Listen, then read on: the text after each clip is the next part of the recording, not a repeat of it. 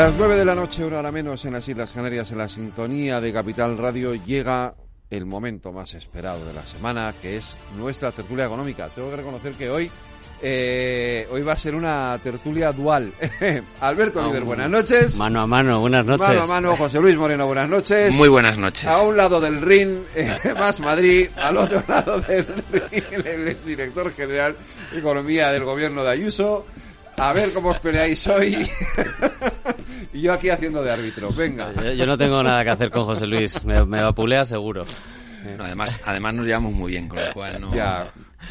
No, no, peligro. Esto, es lo, más maravilloso y lo más grande de esta tertulia, ya lo sabéis, que os lo digo siempre, que es eh, conseguir que desde posiciones distintas podamos hablar sin, sin confrontación y llegando siempre a puntos de acuerdo, que es, lo, algo algo que, que, luego muchos cuando nos oyen dicen, joder, ¿cómo lo hacéis? Digo, esto, esto tiene su misterio. Pero, con José Luis conseguía llegar a acuerdos incluso cuando estábamos allí, los dos, o sea que José Luis es fácil. Empezamos por la IREF, ¿te parece? Venga, IREF ha sacado hoy hay un, este informe, es interesante, ¿no? sí, sí. Es duro, sí, sí. Bueno, eh, ayer, ayer estuve en una, una, conferencia de la máxima responsable de, de la IREF, de, Cristina, y la verdad es que eh, de una forma muy ordenada eh, explicó primero si se iban o no a revisar los datos que había habido de crecimiento que se habían dado a finales del año pasado, ahora en marzo, que, que, de qué estábamos pendientes para esa revisión, nos lo estuvo comentando. En segundo lugar, nos comentó un poco qué perspectivas había eh, sobre la economía española y sobre todo también de la necesidad de ir reduciendo el endeudamiento porque es necesario según las nuevas normas fiscales que van a entrar en vigor en cuestión de meses. Y luego también eh, dio unas pautas muy importantes del nuevo papel que van a jugar eh, las autoridades independientes en el marco de la Unión Europea eh, una vez que han llegado a un acuerdo entre la Comisión y el Parlamento, ¿no? Entonces, por, por, respetar los tres bloques que hizo la máxima responsable de la IREF, el primero a mí me llamó mucho la atención eh, de los datos cuando, cuando decía que había sorprendido muchísimo eh, toda la parte de cómo había caído en eh, los datos de crecimiento al final no son no son malos pero había caído muchísimo lo que es la inversión lo que es la formación bruta de capital sobre todo si lo comparamos con nuestros pares en la Unión Europea con Portugal con Francia e Italia donde ellos han tenido mucha inversión. Nosotros hemos podido sustituir en el digamos en las cuentas anuales españolas hemos podido compensar ese, esa caída de la inversión, de la formación bruta de capital, por el gran consumo del, del consumo público, el incremento del consumo público y de la variación de existencias, que de alguna forma han podido compensar pues esa, esa no nueva creación de, eh, de, bueno pues de, inversión no eh, con respecto a los datos para para el año que viene para este año eh, sí que es importante tener en cuenta que vamos a tener que hacer un plan de ajuste. Es decir nosotros estamos estamos por encima del 60% de la de la deuda. En concreto el último dato del año 2023 se cerró con 107,7% de deuda sobre el Producto Interior Bruto. El máximo lo llegamos a tener en el 2021 con el 125,3. Es verdad, se ha bajado mucho, en parte porque ha habido más ingresos eh, y, eso ha sido importante. El horizonte que tenemos no es un horizonte eh, súper complicado porque en el horizonte tenemos reducción de tipos, tenemos eh, una vida media elevada de esa deuda que tenemos y además a priori tenemos un riesgo eh, de financiación bajo por una elevada demanda actual de esa deuda que tenemos que colocar en los mercados. Entonces, bueno, pues hay que hacer eh, un plan estructural a, cuatro años, del 25 al 28, que garantice la, la reducción de la deuda durante los diez años posteriores al plan.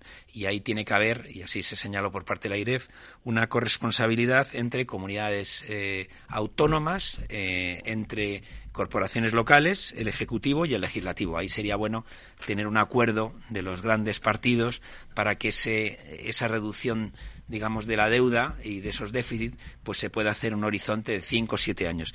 Y ya para, para terminar con, con el, el, apartado de, del papel de las autoridades independientes, al final lo que se ha acordado es que eh, estas autoridades independientes como la IREF, España es uno de los, de los países que tiene autoridad independiente en esta materia, eh, son muy importantes para evaluar la consistencia, la coherencia y la efectividad del marco fiscal nacional encajado dentro de los acuerdos de la, de la eh, Unión Europea.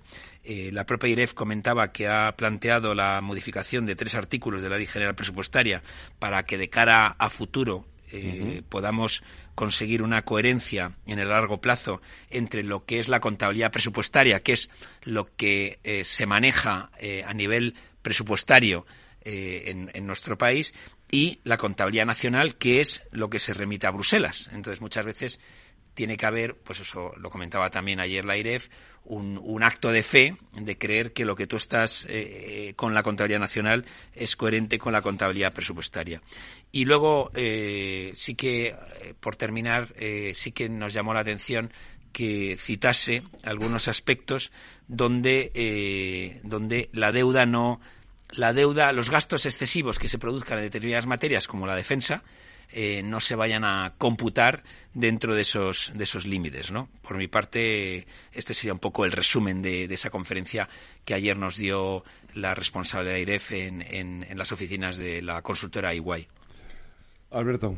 Pues la, IREF efectivamente hace, o sea, aterriza de alguna manera el acuerdo al que se ha llegado en la Unión Europea, ¿no? Y, yo me, quiero remitir a ese marco, porque ha habido, durante los últimos meses, eh, ya empezó con Nadia Calvillo incluso la senda de ajuste, ¿no? Lo que, lo que viene negociándose de las reglas fiscales de la Unión Europea, y podríamos decir que ha habido una... Em, contienda sobre planteamientos en la Unión Europea. Por una parte estaría España y los países aliados de España, que tienen una, eh, pues sobre todo con el gobierno de coalición actual y, siguiendo un poco la estela de lo que ocurrió en la legislatura pasada, una concepción eh, más expansiva de, los poderes públicos frente a Alemania y los países frugales que han apostado por una contracción. Entonces, yo, yo creo que, el, acuerdo que se ha llegado es una mala noticia para Europa. Y es una mala noticia por algunas cuestiones. ¿no? España, lo que planteaba, España y algunos países del sur también, planteaban que, que, mm, que, hubiese una especie de regla de oro, igual que la que se aplica con, con, defensa y con los intereses de la deuda, que es lo que ha quedado en este margen, pero planteaba que eh, determinados tipos de inversiones no computaran también esa deuda. ¿no? Y estamos hablando esencialmente de transición ecológica y de digitalización. El mundo, bueno, yo creo que, a nadie se nos escapa ya y lo hemos debatido ampliamente en, esto, en este programa. Eh, se, ha, se, ha, dirigido, o lleva los últimos años dirigiéndose a una, confrontación de bloques donde China y Estados Unidos no tienen absolutamente ningún problema en llevar políticas expansivas eh, que, que Europa parece que no está entendiendo bien la magnitud del desafío al que nos enfrentamos. Y me da la sensación de que está de que estamos de que vamos a jugar un, partido eh, de tenis con la mano atada en la espalda. Entonces, bueno, pues a mí, a mí esto no me parece una buena noticia, ¿no?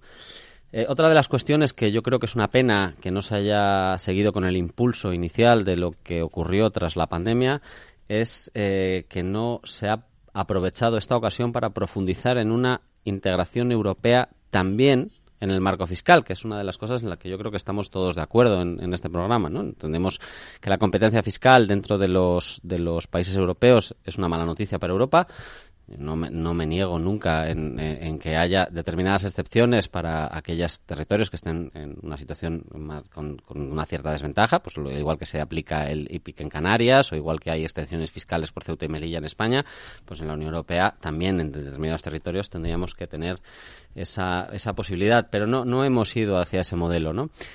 Tampoco se consolidan los fondos Next Generation, que es, importante decir que los fondos Next Generation no solo son importantes en tanto en cuanto el montante total de inversiones van dirigidas a, determinadas tecnologías y, al impulso tecnológico de la región, sino también por cómo se conseguían los fondos. Es decir, en Europa por primera vez hayamos pasado un umbral que parecía imposible, que era la mutualización de la deuda. España eh, se ha beneficiado de entrar en la Unión Europea, pero también eh, otros países que, parece que en ocasiones tenemos que pedir perdón eh, por, el, eh, por haber entrado a la Unión Europea, como Alemania, se han beneficiado extraordinariamente de entrada de países como, como España, porque Alemania no podría tener el ritmo de exportaciones en bienes tecnológicos que tiene porque se hubiese apreciado el marco alemán y la competitividad de Alemania hubiese bajado. Es decir, la entrada a España ha permitido elevar la competitividad eh, en exportaciones de países como Alemania. Y eso no se nos tiene que, que olvidar, ¿no? Y además me da la sensación de que estamos empezando a errar otra vez, yendo hacia la senda del, de la recuperación del año 2000, de, de, la crisis del 2008, donde se aplicaron recetas que se han demostrado fallidas a, a, luz, con el tiempo. Pues yo creo que, que, el, cómo se afrontó la crisis del 2008 y cómo hemos afrontado la crisis del COVID em, da una idea de la diferente manera de recuperarse ¿no? y de cómo ha afectado a la vida ¿tú crees de las... que estamos en ese mismo camino? Yo creo que hemos, hemos dimos un paso adelante eh, muy importante en la integración europea después de la crisis del COVID o durante la crisis del COVID y creo que ahora estamos dando pasos para atrás, ¿no? Sobre todo, y yo creo que lo hemos hablado aquí también bastantes veces, porque yo creo que las crisis, las crisis que tradicionalmente hemos afrontado son crisis de demanda, es decir, de caída de demanda y, las crisis que empezamos a ver ahora, que son las habituales, son crisis de, oferta. Y en este sentido, la doctrina tradicional yo creo que no nos vale, ¿no? Entonces... Ahí, ahí si me permites, cuando, sí, cuando comentabas, yo viví la, la otra crisis, ¿no? que es efectivamente la famosa crisis de austeridad, que fue, pues básicamente, eh, las primas de riesgo de los países del sur de Europa disparadas, el acceso a la financiación de los mercados con un sobrecoste muy grande y además con unos planes de reducción de gastos y unas eh, normativas que, bueno, en algunos países como Grecia se implantaron por la Troika y en otros países como España, bueno, pues eh, hubo, hubo más protagonismo, eh, pero en el fondo tuvimos que ir cumpliendo pues unas normas que nos ponían encima de la mesa, lo mismo Portugal, Irlanda. La diferencia fundamental después de ese momento frugal eh, que ocurrió bueno con la compra de bonos de las bueno de, los gobiernos por parte del Banco Central Europeo y el haremos el famoso la famosa frase de Draghi de haremos lo que sea necesario para para defender el eso es el, que eso siempre eso pasará a la historia de la economía sin lugar a dudas. Y, luego eh, eso junto con lo que es eh, la pandemia el covid que es un momento expansivo muy keynesiano claramente pues ha habido un momento donde, eh, en parte, desde mi punto de vista, por la inflación y en parte eh, por la guerra de, por la invasión de, Rusia de Ucrania, pues eh, el, gasto se ha disparado, no solamente en nuestro país, sino en otros países de la Unión Europea, y es cuando salta la, la voz de alarma y se enciende la luz roja, y entonces volvemos, digamos, al contexto de reducir ese gasto, ese déficit, eh, pero la diferencia fundamental que yo veo en la situación actual es que se va a plantear de una forma mucho más flexible y además, desde mi punto de vista, mucho más inteligente, porque además de dar más plazo, que son esos siete años eh, que se pueden conseguir para reducir ese déficit, eh, esos ajustes se pueden producir a más largo plazo si se comprometen inversiones y reformas que apoyen el crecimiento y la sostenibilidad. Entonces, de alguna forma, te permiten eh, que tú vayas acometiendo esas reformas eh, siguiendo tu ritmo y priorizando en cada país eh, cómo esto se puede hacer. Y además esa senda de gasto que se puede aprobar pues siempre es senda de gasto primario neta de medidas de ingresos. Es decir que de alguna forma es está mejor construida que, que, lo que en su momento vivimos. Si, si, queremos un ejemplo gráfico, hemos pasado de un ajuste a machetazos, que es lo que tuvimos hace prácticamente 14 años. Eso fue un ajuste a machetazos. A un ajuste que tiene más de bisturí, pero es verdad, y ahí coincido con Alberto, que es un ajuste de bisturí gordito, no es ajuste fino de bisturí, pero desde luego no son los machetazos que vivimos en su momento. O sea, no que esté especialmente afilado el bisturí, vamos, ¿no? Bueno, yo creo, que yo, creo que el bisturí puede acabar siendo un cuchillo, me da la sensación, ¿no? Bueno, es verdad que, que estamos mejor que en la crisis de 2008, yo creo que la Unión Europea ha tomado nota.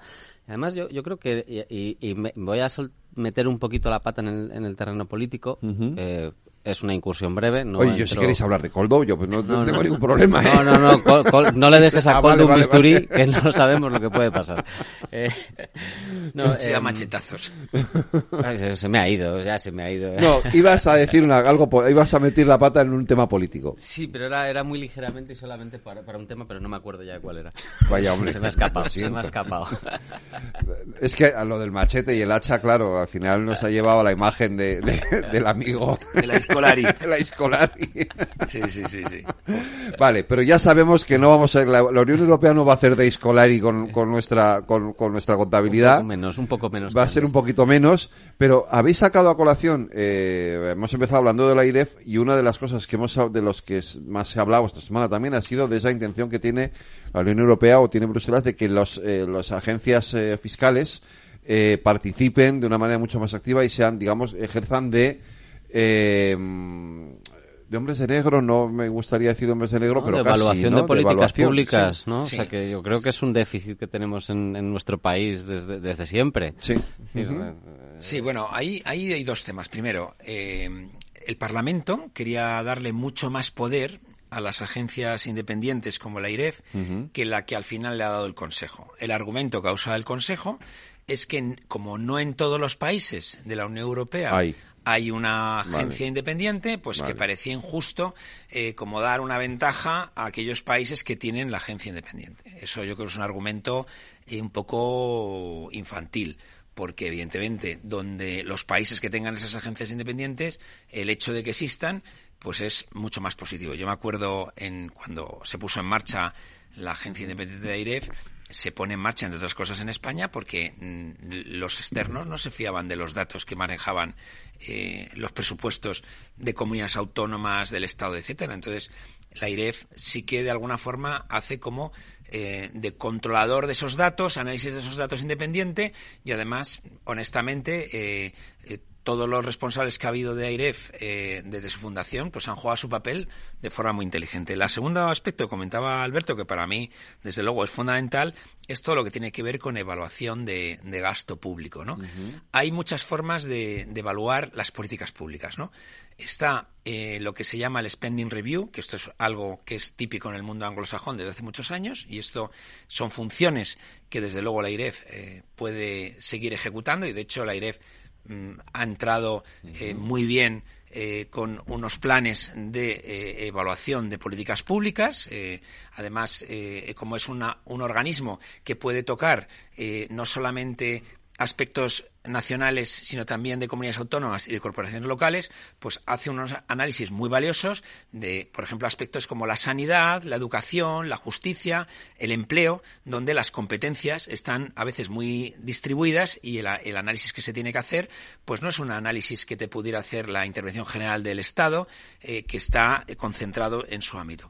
La segunda parte eh, que, que, se está planteando, porque eh, hay como dentro de, digamos, de las mm, de la normativa que se va a desarrollar por la Unión Europea, hay como dos vías. Hay una vía que es por la que se va a encargar a la IREF a hacer esas evaluaciones y hay otra vía por la que se va a encargar a una nueva agencia que se va a crear que se ha anunciado la creación para evaluación de políticas públicas, ahí la clave siempre es que las políticas públicas desde su diseño estén pensadas para que puedan ser fácilmente evaluables. Eso significa que desde el punto de partida tú definas indicadores, eh, definas eh, objetivos, definas presupuestos, de tal forma que el papel de ir comprobando que esa política pública que, coge muchos recursos tiene resultados. Entonces, eh, para mí, que yo he hecho evaluaciones de política pública en el mundo de la consultoría, es fundamental tener datos, es fundamental eh, hacer el seguimiento del impacto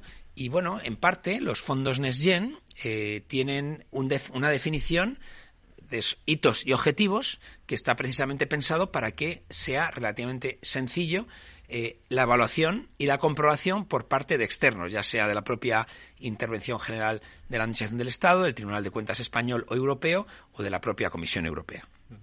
Ya me ha vuelto lo que quería decir. Sí, pues Eh, que yo creo, mi sensación, ¿eh? Y, yo creo que es una pena que no haya podido venir Judith hoy porque, porque ya estaba trabajando en este tema, es que eh, eh, la Unión Europea también ha relajado las medidas con respecto a lo que había previamente la pandemia por el auge de la extrema derecha en muchos países de la Unión Europea, ¿no?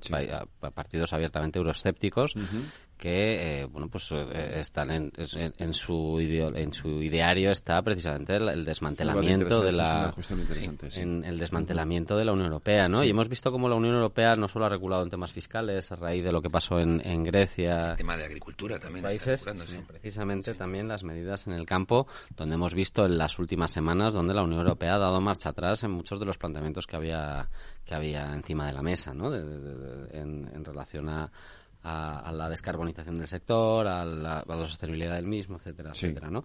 Lo hemos visto también. Eh, lo que pasa es que aquí hay, hay, una leyenda sobre el lobo y el lobo que se cargó al pony de von der Leyen, ¿no? pero, pero también ha, relajado las medidas en el campo en, en otros sentidos, ¿no? Entonces, yo creo que esto también es, es muy importante. Y, respecto al, pacto, al final el, objetivo es, eh, no, no, es, eh, vamos, lo que decía la IREF de lo que nos ha sido pasando, es que eh, el marco no basta con la estabilización de la deuda, sino que busca la convergencia para estabilizarla en torno a un 60% de la deuda, ¿no? Eso es tiene una visión a medio plazo que me parece mucho más interesante y mucho más inteligente de lo que se había hecho hasta ahora.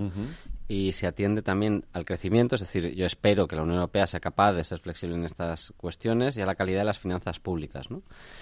Eh, y atiende una cosa también importante, obliga a nuestro país a realizar una reforma del sistema de financiación autonómico y local que esto es una de las claves de, de, los primero de, los fondos europeos a desembolsar de, los, de algunos de los desembolsos que quedan pendientes y que desde luego nuestro país necesita porque llevamos con, con, con el sistema de financiación autonómico caducado desde hace ya desde hace ya unos años. Esto ya lo comentamos el otro día, es verdad, pero, pero eh, claro, el problema, de, problema es la incapacidad de, poder llegar a un acuerdo eh, para hacer esa reforma del sistema del sistema de financiación autonómica. Y, ojalá, ¿no? Yo, yo, si fuese malo, eh, pues, si, fuese el presidente de gobierno, dado que el Partido Popular controla buena parte de las autonomías ahora mismo, yo le pediría al Partido Popular que pusiese una propuesta encima de la mesa sobre el sistema de financiación autonómica. oiga, ustedes gobiernan, que no sé si son 11 o 12, 12 comunidades autónomas de las 17, díganme ustedes qué quieren, hacer, ¿no? Porque yo creo que al Partido Popular le interesa incluso también esa patina de, partido de Estado que yo creo que a veces en una oposición bronca se, se pierde, ¿no? Y yo creo que los españoles en general también buscan eh, poder fiarse de un partido que ahora está en la oposición, pero que ha sido partido de gobierno durante muchos años que seguramente en el futuro lo vuelva a ser. ¿no? yo en el tema de la financiación de las comunidades autónomas eh, llevamos un retraso de prácticamente 14 años, si no son 14 son 13 o 12. Por ahí son, 12 yo, creo que son dos, porque, porque el, los fondos los fondos del financiación autonómica se establecen en el 2012, o sea, llevamos 12 años. Sí. Pues por ahí, 12, pero ya es como un parche que se pone a empezó un poquito antes. Y es verdad que, eh, bueno, pues eh, exactamente lo que dice la IREF es que tiene que haber una reforma del sistema de financiación autonómico y local y considerar los mecanismos extraordinarios de financiación. Como el, FLA, Como, el Fondo de Liquidez eh, Autonómica. Si hay un momento bueno para hacer esta revisión, desde mi punto de vista es ahora, por lo que acaba de decir Alberto, y es que tienes el principal partido de la oposición con un poder muy grande local y autonómico, con lo cual su capacidad de llegar a acuerdos y cumplir los acuerdos es muy elevada. Y segundo, porque no nos olvidemos, estamos en máximos de recaudación históricos.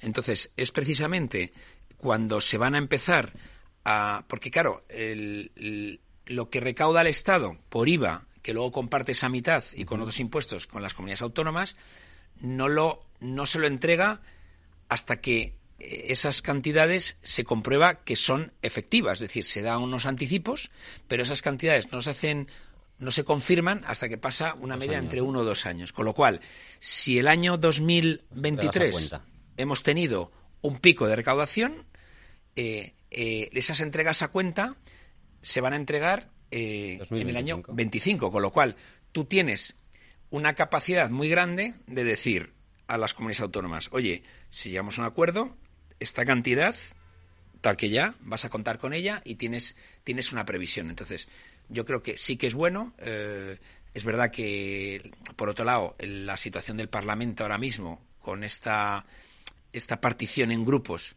de la mayoría original del, de, que, que, había que apoya al gobierno actual, pues hace que, que estas, estos acuerdos entre grandes partidos eh, sean distorsionadores de las mayorías establecidas. Es decir, eso eh, le pone muy nervioso a los partidos que participan del gobierno y no tienen ese poder autonómico, les pone muy nervioso porque es como dijera, oye, eh, estás bailando ahora con, otro, ¿no? ¿no? No conmigo, ¿no?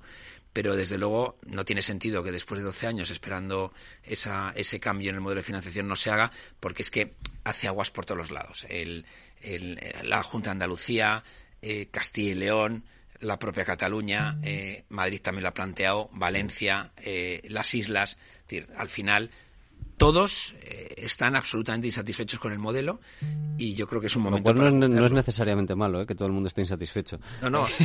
no por, lo, por, lo, menos es un, es, es, es un argumento para empujar para que se, renueve. De hecho, es, curioso porque es, verdad que el PP tiene. O sea, yo creo que es el momento sería el ideal, como decía José Luis, porque el PP concentrando buena parte del poder territorial eh, tiene, tiene capacidad de sobra para, para, imponer el modelo, entre comillas, porque son las comunidades autónomas las que tienen que acceder al mismo.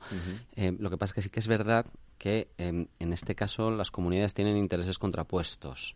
Es decir, Madrid tiene mucho más en común con Cataluña que eh, con Murcia por poner un ejemplo de, ¿no? de, las comunidades tradicionalmente infrafinanciadas, que son, eh, por este orden, Comunidad Valenciana, Murcia, y eh, Andalucía, si no recuerdo mal, son esas tres. Las Castilla-La Mancha también, yo creo que no, infrafinanciadas me refiero a, a, por unidad, ¿no? O sea, que, que Castilla-La Mancha creo que están en un 106%. Pero hay siempre un frente común entre las dos Castillas Claro, porque ellas ellas eh, ellas piden el, el, el, montante ajustado por habitante que tiene en cuenta la dispersión, la dificultad de llegar a territorios. Os recuerdo la eh, famosa foto de Fitur, no por no entrar en política, pero pero esa famosa foto de Fitur de Paje con eh, More, con Juanma Moreno, Carlos Mazón. Pero Carlos Mazón y Paje, ah, o sea, y, anteriormente Chimo Puig y, y, y, el presidente andaluz y Moreno Monilla tenían mucho más en común porque son dos comunidades que están tradicionalmente infrafinanciadas. No, Madrid, por ejemplo, en esa foto. No, no, porque Madrid, Madrid está en el 101%, me parece, de financiación ajustada, ¿no? O sea, está un pelín por encima.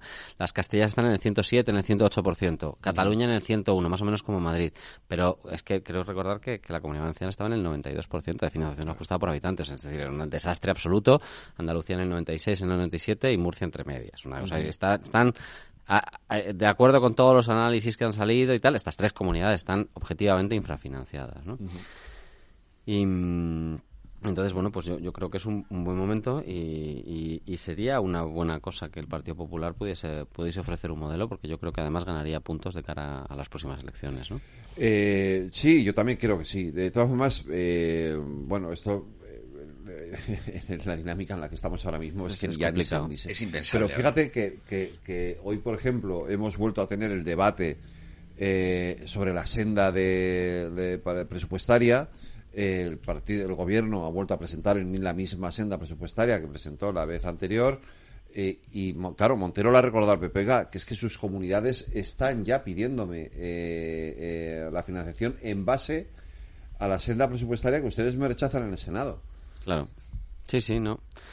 Hay, hay otro tema aquí muy importante, ¿eh? y este no depende tanto del gobierno, sino de las propias comunidades autónomas. El, eh, cuando hablamos de, financiación local, em, hablo en concreto, me meto un momento en Madrid simplemente para para hablar de este tema que sí que lo conozco. ¿no? La Ley de Bases de Régimen Local de Madrid es del año 2003 y en ella proponía un sistema de financiación de las entidades locales que nunca ha llegado a desarrollarse.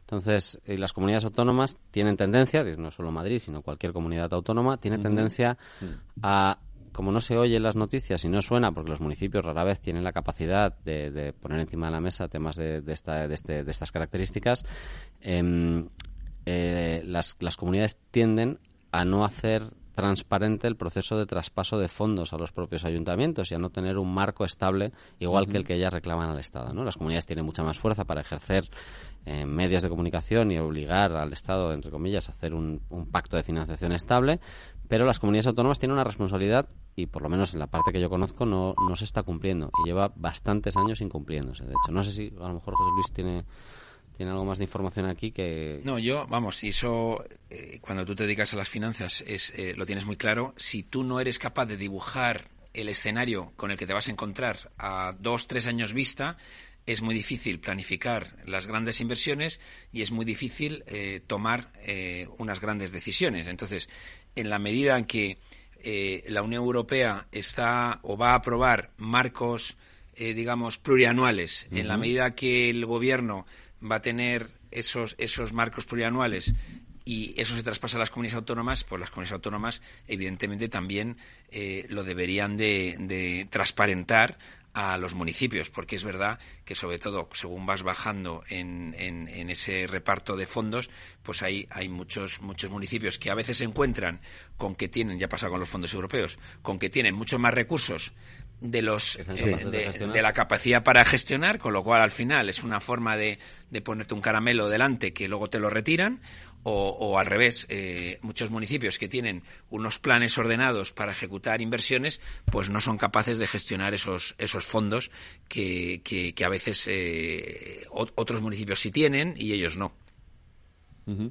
Em, cambiamos un poco, no, sin cambiar del todo, eh, porque hoy habéis introducido vosotros, y yo siempre les cuento a los oyentes que tenéis tenemos un chat de la tertulia en el que sigue la tertulia durante toda la semana. es verdad. Eh, y habéis introducido un elemento que además hoy ha sido cuestión de debate en, en unas jornadas que, que ha habido en el Senado, los ha comentado antes Laura Blanco en la lupa, y que también ha, tenido que ver con algunas intervenciones de la presidenta de la Comisión Europea, tanto de la presidenta de la Comisión Europea como de la propia Nadia Calviño, la presidenta del BEI esta semana, que es la inversión en defensa. Hmm.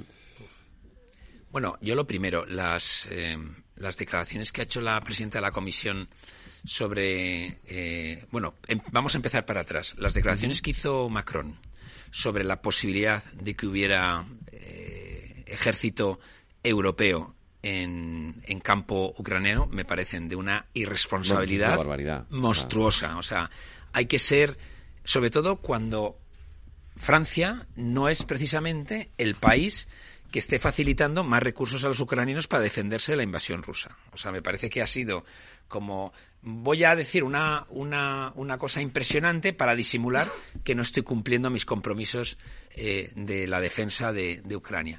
Luego, eh, esas reflexiones que ha hecho von der Leyen diciendo que no podemos descartar eh, una, una guerra, una guerra en territorio europeo en el medio plazo, pues también me parece me parecen inadecuadas, igual que eh, ese planteamiento que se ha hecho que se ha puesto encima de la mesa de utilizar los recursos que se han, eh, digamos, se han captado de, de, los rusos mm, para gastarlos eh, en munición para, eh, para Ucrania, me parece también un planteamiento absurdo, porque muchos de los recursos que se han bloqueado de ciudadanos rusos no tienen nada que ver con la invasión rusa. Entonces yo creo que aquí seguimos y estamos en un, en un territorio que es Europa, que es un Estado de Derecho, y, y, muchos, muchos ciudadanos rusos que tienen bloqueados estos, estos fondos, no, ellos personalmente no tienen ninguna culpa de que su presidente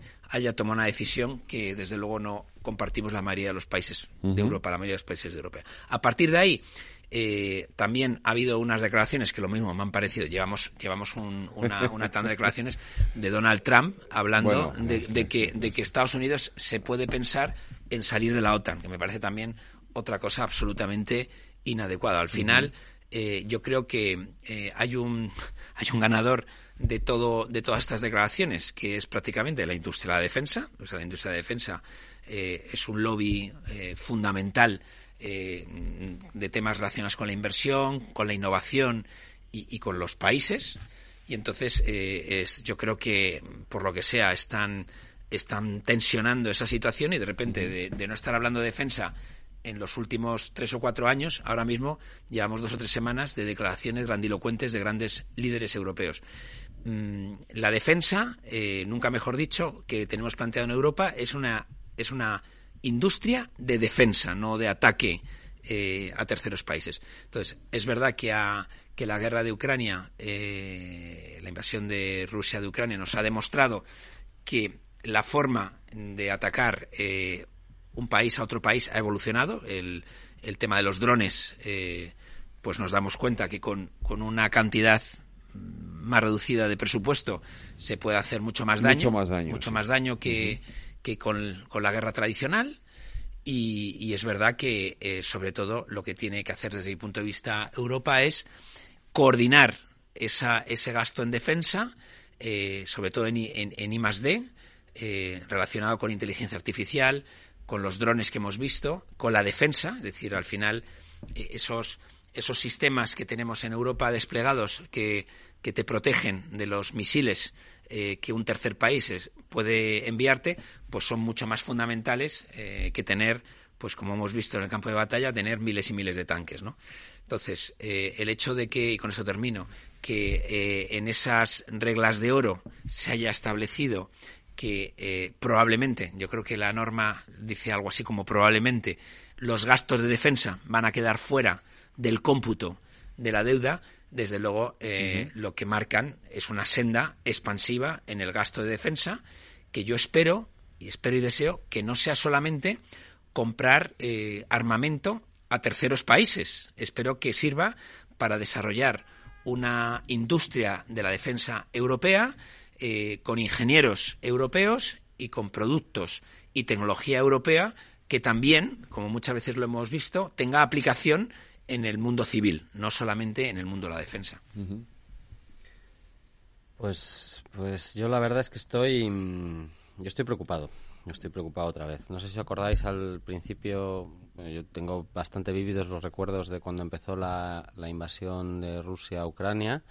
Eh, primero pensábamos que iba a ser una guerra relámpago y sí, que Rusia se iba a comer a Ucrania en cuestión de una semana. Vamos, ¿nos acordáis de la fila aquella de tanques inmensas que luego resultaron que no eran tanques, sino un desastre que tenía Rusia montado? Eh, y en aquellos días se hablaba con bastante naturalidad de la posibilidad de que hubiese un ataque nuclear por parte de Rusia a, a Ucrania, ¿no? Y todo, yo bueno, recuerdo varias conversaciones hablando de la posibilidad de una escalada sí. armamentística que con el paso de los meses y de los años pues ha ido diluyendo, ¿no? Entonces me da la sensación de que ahora nos hemos instalado en una suerte de tranquilidad relativa pensando que ese conflicto está más o menos enquistado, uh -huh. pero la realidad es que no lo está. La realidad es que todo parece apuntar, y las declaraciones de los líderes europeos yo, yo, creo que van en esa dirección, es que Ucrania está poco a poco cediendo posiciones y Rusia, en esta guerra de desgaste infinita, donde sí. también se ha configurado un eje bastante peligroso para la estabilidad de la Unión Europea, va ganando posiciones. Uh -huh. En estas circunstancias es verdad que a lo mejor que determinados políticos digan determinadas cosas puede ser puede parecer imprudente pero yo creo que en el fondo casi todos estamos pensando un poco lo mismo. Es decir, si Rusia acaba tomando Ucrania, ¿cuál es el siguiente paso? ¿En qué situación se queda Europa si Rusia se queda con Ucrania? ¿Qué, ¿Qué, mensaje estamos mandando al mundo? Una democracia como Ucrania, que, que, le ha costado sangre, sudor y lágrimas, sobre todo sangre, eh, consolidarse como una democracia, que bueno, que en los últimos tiempos es verdad que la guerra ha obligado, bueno, ha, ha permitido que, que, pase a ser una autocracia, ¿no? No sé sí. cuándo fue la última vez que tuvieron elecciones. Eh, pero, pero la situación es, es muy complicada y es una guerra en, el, en Europa, es en el corazón de Europa que ha impactado a toda la Unión Europea.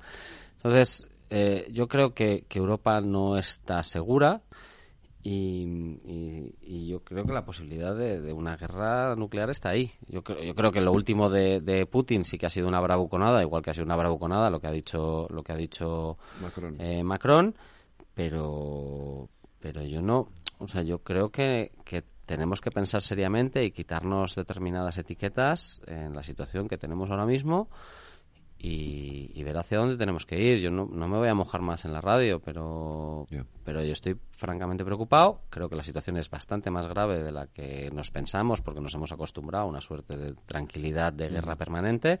Con lo de Israel en Palestina se nos ha olvidado sí. lo de Ucrania, sí, es. pero la guerra de Ucrania sigue ahí. Rusia está ganando la guerra.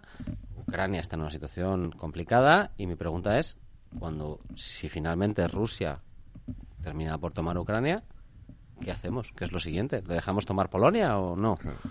Eh, además, este año, el superaño, el 2024, el 54% de los países tienen elecciones y en un porcentaje muy elevado de ellos se espera que salgan democracias peores de las que entraban. Van a, ganar partidos de ultraderecha o de, o de el auge de, las, de las extremas derechas, de los populismos de derechas, el, la posibilidad real, pues muy real, que Donald Trump acabe siendo presidente. No, eso, tiene todo el aspecto a la pinta de que esto va a pasar. Puede haber algún cisne negro que impida que Trump sea presidente, pero ahora mismo tiene pinta de que Donald Trump y Donald Trump, vamos, a mí no me gustaría, a mí no, vamos, yo no me siento cómodo con un señor de esas características teniendo el arsenal nuclear que tiene y pudiendo decir las barbaridades que dicen.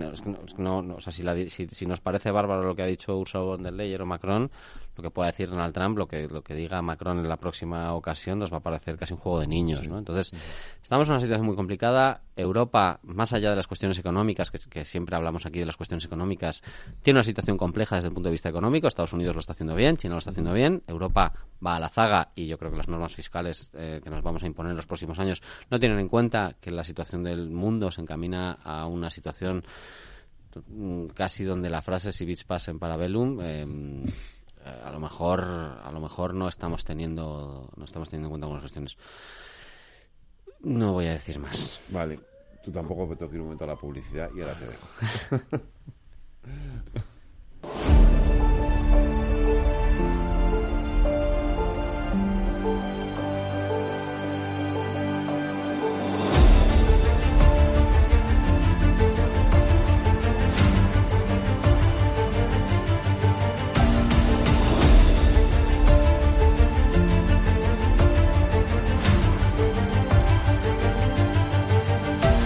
¿Querías añadir algo?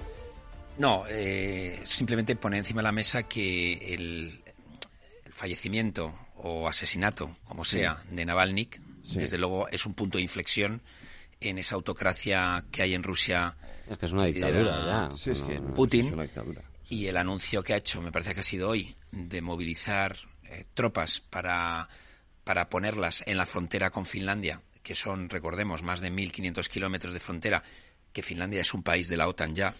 Es que esto es otro elemento, es que no, es, un elemento que, no es economía. Están pasando es, cosas. Es geoestrategia, pero claro, el hecho de que Finlandia y Suecia sean dos países que hasta eran neutrales y ahora de pronto están ya metidos en la OTAN también va a influir mucho o tiene mucho tiene mucha influencia en este miedo que tenemos. Esperamos que la, geopolítica afecta a la economía, sin no, duda. No, sin duda, por supuesto, claro. Y evidentemente en, el, en, lo que es el gasto público, en la inversión pública, pues obviamente el gasto de defensa va, a tener un papel primordial. Pero Alberto, tú querías comentar algo de, esto de, la, de esta brecha eh, entre ricos y pobres, La desigualdad es mi tara. sí, esta, esta semana salía una noticia que, mm, que, a mí me llamó la atención, entonces, bueno, pues analizándolo un poquito. Eh, y es una, creo que es una buena noticia. Eh, y, habla de, mm, básicamente, que se ha reducido en las rentas del capital. Eh, estamos en, en, los niveles mínimos desde hace casi dos décadas, ¿no? Es decir, la brecha salarial entre el 20% más rico y el 20% el 20% que más gana y el 20% que menos gana, se ha reducido hasta un valor de 5,5 veces, ¿no? Y mm, bueno, aquí tengo que hacer algunas matizaciones, que es básicamente que solo estamos hablando de rentas de trabajo, no estamos hablando de rentas de capital, con lo cual probablemente queden excluidos los grandes capitales, que ya el otro día el programa veíamos que las rentas a partir de 600.000 euros, la composición de, esos ingresos eh, era eh, muy dependiente de rentas de capital, no era tan dependiente de rentas del trabajo. Y para mí es una buena noticia. Yo creo que mm, el, el otro día, leyendo un estudio de la OCDE, hablaba de que eh, un, eh, cuatro puntos de diferencia en el índice de los índices de desigualdad, que normalmente se miden con el índice de Gini, tenía un impacto eh, de 8,5 puntos en el PIB a 25 años. Es decir, por cada cuatro puntos que se reducía la desigualdad, se incrementaba, se incrementaba en 8,5 puntos el PIB a 25 años. ¿no? Y para mí es, esta es una muy buena noticia y yo creo que, tiene, que avala de alguna manera las tesis de, bueno, del gobierno en la legislatura anterior y del gobierno en esta legislatura, donde ha subido el salario mínimo interprofesional desde los 735 euros hasta los 1.134, ¿no? donde 2,5 personas que estaban en la parte baja de la, de la tabla de salarial pues han incrementado sus, sus ingresos por rentas de trabajo de manera sustancial. ¿no? Y bueno, a mí me parece una buena noticia. Tiene también algunos claroscuros. Tiene un oscuro. Por ejemplo. Las personas en, en paro eh, eh, actualmente 2,8 millones de personas según la EPA. La mitad de ellas eh, se han encontrado en, en, algún momento o se encuentran actualmente en riesgo de exclusión social. Es decir, tenemos un modelo de sociedad, que es el, el, que hemos heredado en los últimos prácticamente 120, 150 años, que viene vertebrado de una manera cada vez más fuerte por el empleo, ¿no? Donde las familias y este es como el, el, contrapunto ¿no? que yo creo que los tiene que llevar también a alguna reflexión si tradicionalmente la familia ha sido el colchón y en, particularmente en España y en los países del sur de Europa ha sido el, el con la pandemia claro, sí. ha sido el colchón donde mucha gente se ha podido refugiar y evitar uh -huh. eh, esa caída en, en, en, la exclusión social eh, este sistema parece que se está debilitando Sí. Y, y, las familias cada vez tienen menos capacidad de hacer frente cuando eh, algunos porque porque que una de cada dos personas que se encuentran en el paro en algún momento se encuentra en riesgo de exclusión social a mí me parece un drama, ¿no? Es decir, uh -huh. tenemos la parte buena que se reducen las brechas del trabajo, pero en cuanto sales del, del, del sistema, en algún momento te caes uh -huh. y no tienes red de seguridad, ¿no? Esto tampoco quiere decir que las que no, no siga habiendo cada vez más divergencias entre o sea, si, si, si, en vez de al 20% nos vamos al 1%, estas brechas se siguen se siguen incrementando, ¿no? El otro día salía la noticia en 2023, igual que en 2022, el, pues los 10 banqueros mejor pagados de España se habían llevado, habían, habían ganado eh, un total de 45 millones de euros, ¿no? Por cierto, casi un 25% se los llevó la, la, presidenta y consejera delegada del, del Banco Santander. ¿no? Pero bueno, sí. eh, estamos hablando que, que, hay determinados sectores donde los altos directivos pues ganan entre, entre, el dato es entre 30 y 211 veces lo que gana eh, un empleado medio, ¿eh? Ya no te estoy, ya no, ya no hablamos del empleado pero pagado, sino el, el salario medio en determinados sectores. salario un salario medio en banca, estamos hablando de un salario, el salario medio en banca, creo recordar, de acuerdo con las estadísticas de, del ministerio, estaba en torno a los 50.000 mil euros, una cosa así, ¿no? Al año, al mes, sí, al mes es al año, Mbappé. al año, al año. Eh, pero, eh, pero estamos hablando que sobre el salario medio estamos hablando de, de diferencias de 30 a 211 veces, ¿no? Entonces, bueno, pues, pues estos datos yo creo que, que, es interesante tenerlos encima de la mesa y configuran un poco cómo está evolucionando nuestro sistema laboral y la estructura social de, de nuestro país. Bueno, a ver, Alberto ha comentado muchos temas y yo empezaría por una, por una reflexión. El principal factor de inclusión eh, de las personas es el empleo. Mm.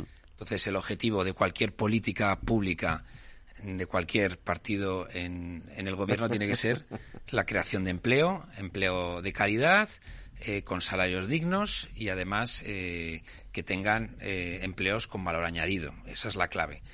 Estamos en un mundo globalizado donde cada vez esto es más complicado porque tú compites pues con países donde este marco que tenemos en el ámbito europeo pues muchas veces no se respeta. Entonces, eh, muchas veces somos nosotros mismos los que comprando determinados productos, eh, donde apostando por determinados servicios, pues estamos, eh, digamos, dañando pues esos empleos que a todos nos gustaría tener. Eso es primera reflexión. La segunda, el principal peligro que hemos tenido para la pobreza en nuestro país los últimos meses o años se llama inflación. Inflación es una es un daño sobre todo a las rentas más bajas, es un impuesto uh -huh. oculto que hace que eh, cuando tú vas al supermercado los productos eh, te salen más caros y entonces tú empiezas en un proceso de sustitución de productos de más calidad por productos de menos calidad. El aceite de oliva es un ejemplo clarísimo, sí. pero también pasa con las verduras, con el pescado y con la carne. Y eso yo que he vivido en el, en el Reino Unido veo clarísimamente cómo eh, en España se ha ido empeorando en la dieta media que teníamos en la última década, sin lugar a duda. Y eso afecta también a la energía. Ahora mismo eh, volvemos eh, a, tener costes energéticos como teníamos hace tres años antes de, de, esta crisis y yo creo que se va a ir normalizando, pero durante, durante algún tiempo hemos tenido el precio de la energía muy elevado y ha habido muchas familias que han tenido que elegir o, voy al supermercado y compro comida o pongo la calefacción. Y eso, desde luego, es un ejemplo de pobreza energética.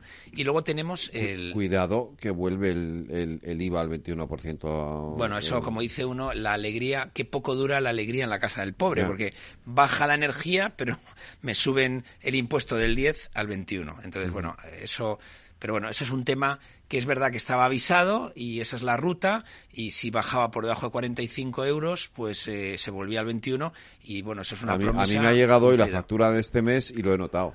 Bueno, claro, lo he notado. Sí, claro. sí, precio de la luz, ¿no? y, y, luego están las, las hipotecas. Es decir, una forma de acceso a la vivienda es eh, mediante las hipotecas. Y es verdad que en los últimos meses, bueno, pues han subido eh, los tipos de interés y las hipotecas son más caras. Entonces, si juntamos eh, esa subida de la cesta de la compra por la inflación, si sumamos con las eh, eh, hipotecas que han subido y sumamos por el coste de la energía, pues evidentemente lo que antes era una renta suficiente para afrontar estos gastos en estos en estos meses, pues eso ha hecho ha dañado, digamos, la base de la de la pirámide, que para mí es lo más importante. Los sueldos altos. Bueno, yo siempre digo, el problema no son los ricos. El problema o sea, un país nunca tiene un problema por tener muchos ricos, tiene tiene un problema si tiene muchos pobres. Es decir, lo que las políticas públicas tienen que ir encaminadas es a crear gente más rica, no gente más pobre. Y eso es fundamental. Entonces, ¿por qué? Yo defiendo, no todo el mundo está de acuerdo conmigo, que, que la riqueza tiene externalidades positivas. Eh, los países eh, donde hay donde hay eh, muchos ricos, pues hay muchos empleos, muchas actividades en torno a esos ricos que generan puestos de trabajo y actividad. Y luego, no nos olvidemos, los salarios de los directivos es una forma de atraer talento en un mundo global. Entonces, si nosotros queremos traer talento a España, que tenemos otras cosas positivas, la calidad de vida, el clima, etcétera, pues tenemos que competir con esos salarios, pues con el Reino Unido, con Alemania, con Estados Unidos, y eso a veces nos llama la atención, la, atención sobre todo en un proceso de ahora muy, muy de las, eh, digamos, de las grandes corporaciones, y es que están obligadas a dar a conocer eh, no solamente los salarios de los directivos, sino también cómo se, eh, cómo se pagan los incentivos. Entonces, eh, yo mm, lo de poner en plaza pública y decir no, porque eh, con el salario de este directivo de un gran banco podríamos pagar los sueldos de 30 personas. Bueno, eh, eso que está muy bien y tiene su, su, su parte demagógica, desde luego tú tendrías está que muy decir. Bien, pero tiene su parte demagógica. Claro, está muy bien porque dices tú, siempre la reflexión es: ¿esta persona realmente su trabajo es, o sea, es el equivalente al de 30 personas que hacen otro trabajo? Y yo siempre digo, no. No es, o sea, una persona gana 30 veces más que una persona que gana un salario mínimo, no trabaja 30 veces como una persona que cobra un salario mínimo. Pero en muchos casos sí crea más de 30 veces riqueza para poder crear muchos puestos de trabajo que dan eh, eh, una riqueza al país. Yo, el ejemplo que para mí me gusta, porque además es un directivo eh, hecho a sí mismo, que es muy discreto y que tiene un compromiso social muy importante con nuestro país, que es el, el, fundador de Zara. Es decir, ojalá ojalá en nuestro país tuviéramos más Amancios, Ortegas, que él empieza hace eh, 40, 50 años haciendo tejidos en Galicia y al final cada vez que viajas, y la semana pasada estuve en Dublín, pues eh, mejor calle de Dublín, Zara. Zara. Eh, gente que entra a Zara y compra y sale con bolsas como si le regalasen en, en Zara la ropa. Eh, compitiendo, eh, incluso capaz de, de, tener miles y miles de tiendas en China. Es decir, yo siempre digo, si tú eres capaz de vender en China, es que eres muy bueno, eres muy bueno. Y, y entonces, el, a veces poner en la misma línea pues a directivos como de negocios que no están regulados como Zara con negocios que están regulados donde el riesgo es menor pues evidentemente hubo un abuso en el pasado de las remuneraciones de la banca, sobre todo de los variables, que crearon eh, una burbuja y unos problemas muy grandes, tanto en Estados Unidos como en algunos países de Europa. Yo creo que, que no es homologable el caso en España. En España ese tema ha sido mucho más ordenado. El tema de los salarios en nuestro país es mucho más ordenado y menos disparatado que lo que yo he visto en el mundo anglosajón. O sea, mi experiencia en el mundo de la inversión de lo que yo he visto en Estados Unidos o en el Reino Unido es brutal, brutal, es, incalculable eh, lo que se puede ver allí. Pero bueno, yo siempre digo, ojalá tuviéramos más Amancios Ortegas eh, en nuestro país, ojalá tuviéramos eh, más fundadores de empresas, ojalá esa motivación que le hace mucha gente ganar sueldos altos nos permitiera bueno tener salarios más altos, porque no nos olvidemos cuanto salarios más altos, impuestos, mayor recaudación y, y, en el sector público la recaudación es lo que te hace luego prestar servicios públicos. El, el, problema del razonamiento de José Luis es que mm, eh, hace, de, hace como del ejemplo la extensión, ¿no? Y, ¿no? y, no, es lo mismo hablar de salarios que hablar de rentas del capital, ¿no? Como hablabas tú Yo hablo de, salarios, no, no de rentas no, del capital. Ortega no recibe, no, recibe un salario como tal. El presidente de Inditex recibirá un salario, el que sea, eh, o la presidenta en este caso, que es, que es su hija ahora. Su hija Marta. Eh, pero ha sido durante muchos años este hombre, eh, Pablo Isla, Pablo que, Isla. que, es uno de los directivos más reconocidos a nivel nacional e internacional uh -huh. por la labor que ha desarrollado sí. en, en Inditex, ¿no? La cuestión es que el mercado en realidad no retribuye, eh, no retribuye el valor, ¿no? Porque, por, por, ejemplo, un investigador que descubre la vacuna contra el cáncer. Sin duda. Eh, ese, ese, investigador puede trabajar en el CSIC o puede trabajar en el Instituto de Salud Carlos III y cobra 35.000 euros al año. El mercado no retribuye a esa persona el valor que está generando para el conjunto de la sociedad, sí. ¿no? Las patentes sí, ¿eh? Sí, pero bueno, eh, las, las, patentes Fíjate, lo puedes de las tener vacunas... royalties y tal, pero, pero, pero más allá de eso, es decir, eh, eh, el problema es que confundimos precio con valor. Y, y, y, yo no puedo estar de acuerdo. O sea, para empezar, yo creo que vivimos una sociedad que nos permite desarrollarnos. Pero déjame solamente decir, en mi, en mi empresa. Eh, pero te, es que os quedan dos minutos. Se decía, no, pero se decía, es de necio confundir valor y precio. O sea, que tienes razón. Entonces. Eh, ya habéis abierto un tema para un debate sí. entero, pero bueno. Eh, pero bueno, por, por digo que, que, que, no, el mercado no retribuye exactamente el valor que uno genera, ¿no? Porque yo, por ejemplo, creo que genero no bastante siempre, valor, sí. eh, sí, para seguro. que decirlo, estamos, estamos eh, y desde luego no me siento retribuido sector, al nivel. Estás en un sector sí. pero, pero, pero, hay mucha gente en el sector público que genera un valor inmenso y que, produce y produce unos ahorros tremendos al conjunto del sistema y, y, y, no se le retribuye en base a eso. Es decir, es, eh, lo que estamos hablando es de otra cosa distinta. No estamos hablando del caso excepcional de Mbappé, Cristiano Ronaldo, Messi o Amancio Ortega. No estamos hablando de esos casos. Estamos hablando del conjunto, ¿no? A mí me parecía un buen dato que se redujese la desigualdad. Porque mi problema no son los salarios altos. Mi problema nunca han sido los salarios altos. Mi problema es la desigualdad. Ojalá, ojalá todos tuviésemos salarios más elevados y, y, y, a mí mi problema es la desigualdad y hay diversos estudios eh, de, de, de, organismos internacionales que se dedican a hacer estas cosas a lo largo y ancho de todo el mundo que lo que identifican es eh, una menor tasa de crecimiento producida por la desigualdad. Además de unas, además y, y, y, quitando ya los, los factores de, de, de incremento del, del, PIB de un país, ¿no? Que, que, a mí el PIB me recuerda siempre que, que esto se creó para la guerra. El PIB es un sí. elemento que se crea para la guerra y de hecho Kutner estaba horrorizado de que su, de que su PIB se utilizase ya para, para, el, para medir la economía en general porque solamente contaba una parte de las cosas, pero nunca medía el bienestar de la sociedad en la Sin que duda. se vivía, ¿no? En eh, cualquier caso, que... me dejas ya para el próximo día. Sí, ¿no? porque además, o sea, que al final, para mí el problema es lo que se llama el ascensor social. Eso es, y, eso es, es. y este es el problema grave. Esto no es una cuestión de salarios, es una cuestión de muchas más materias que si queréis lo, me lo vais metiendo en el chat el próximo día. el jueves lo, lo vemos. Porque además en España está roto. Alberto José Luis, claro, es que está roto. Yo eso, yo eso lo digo siempre que está roto.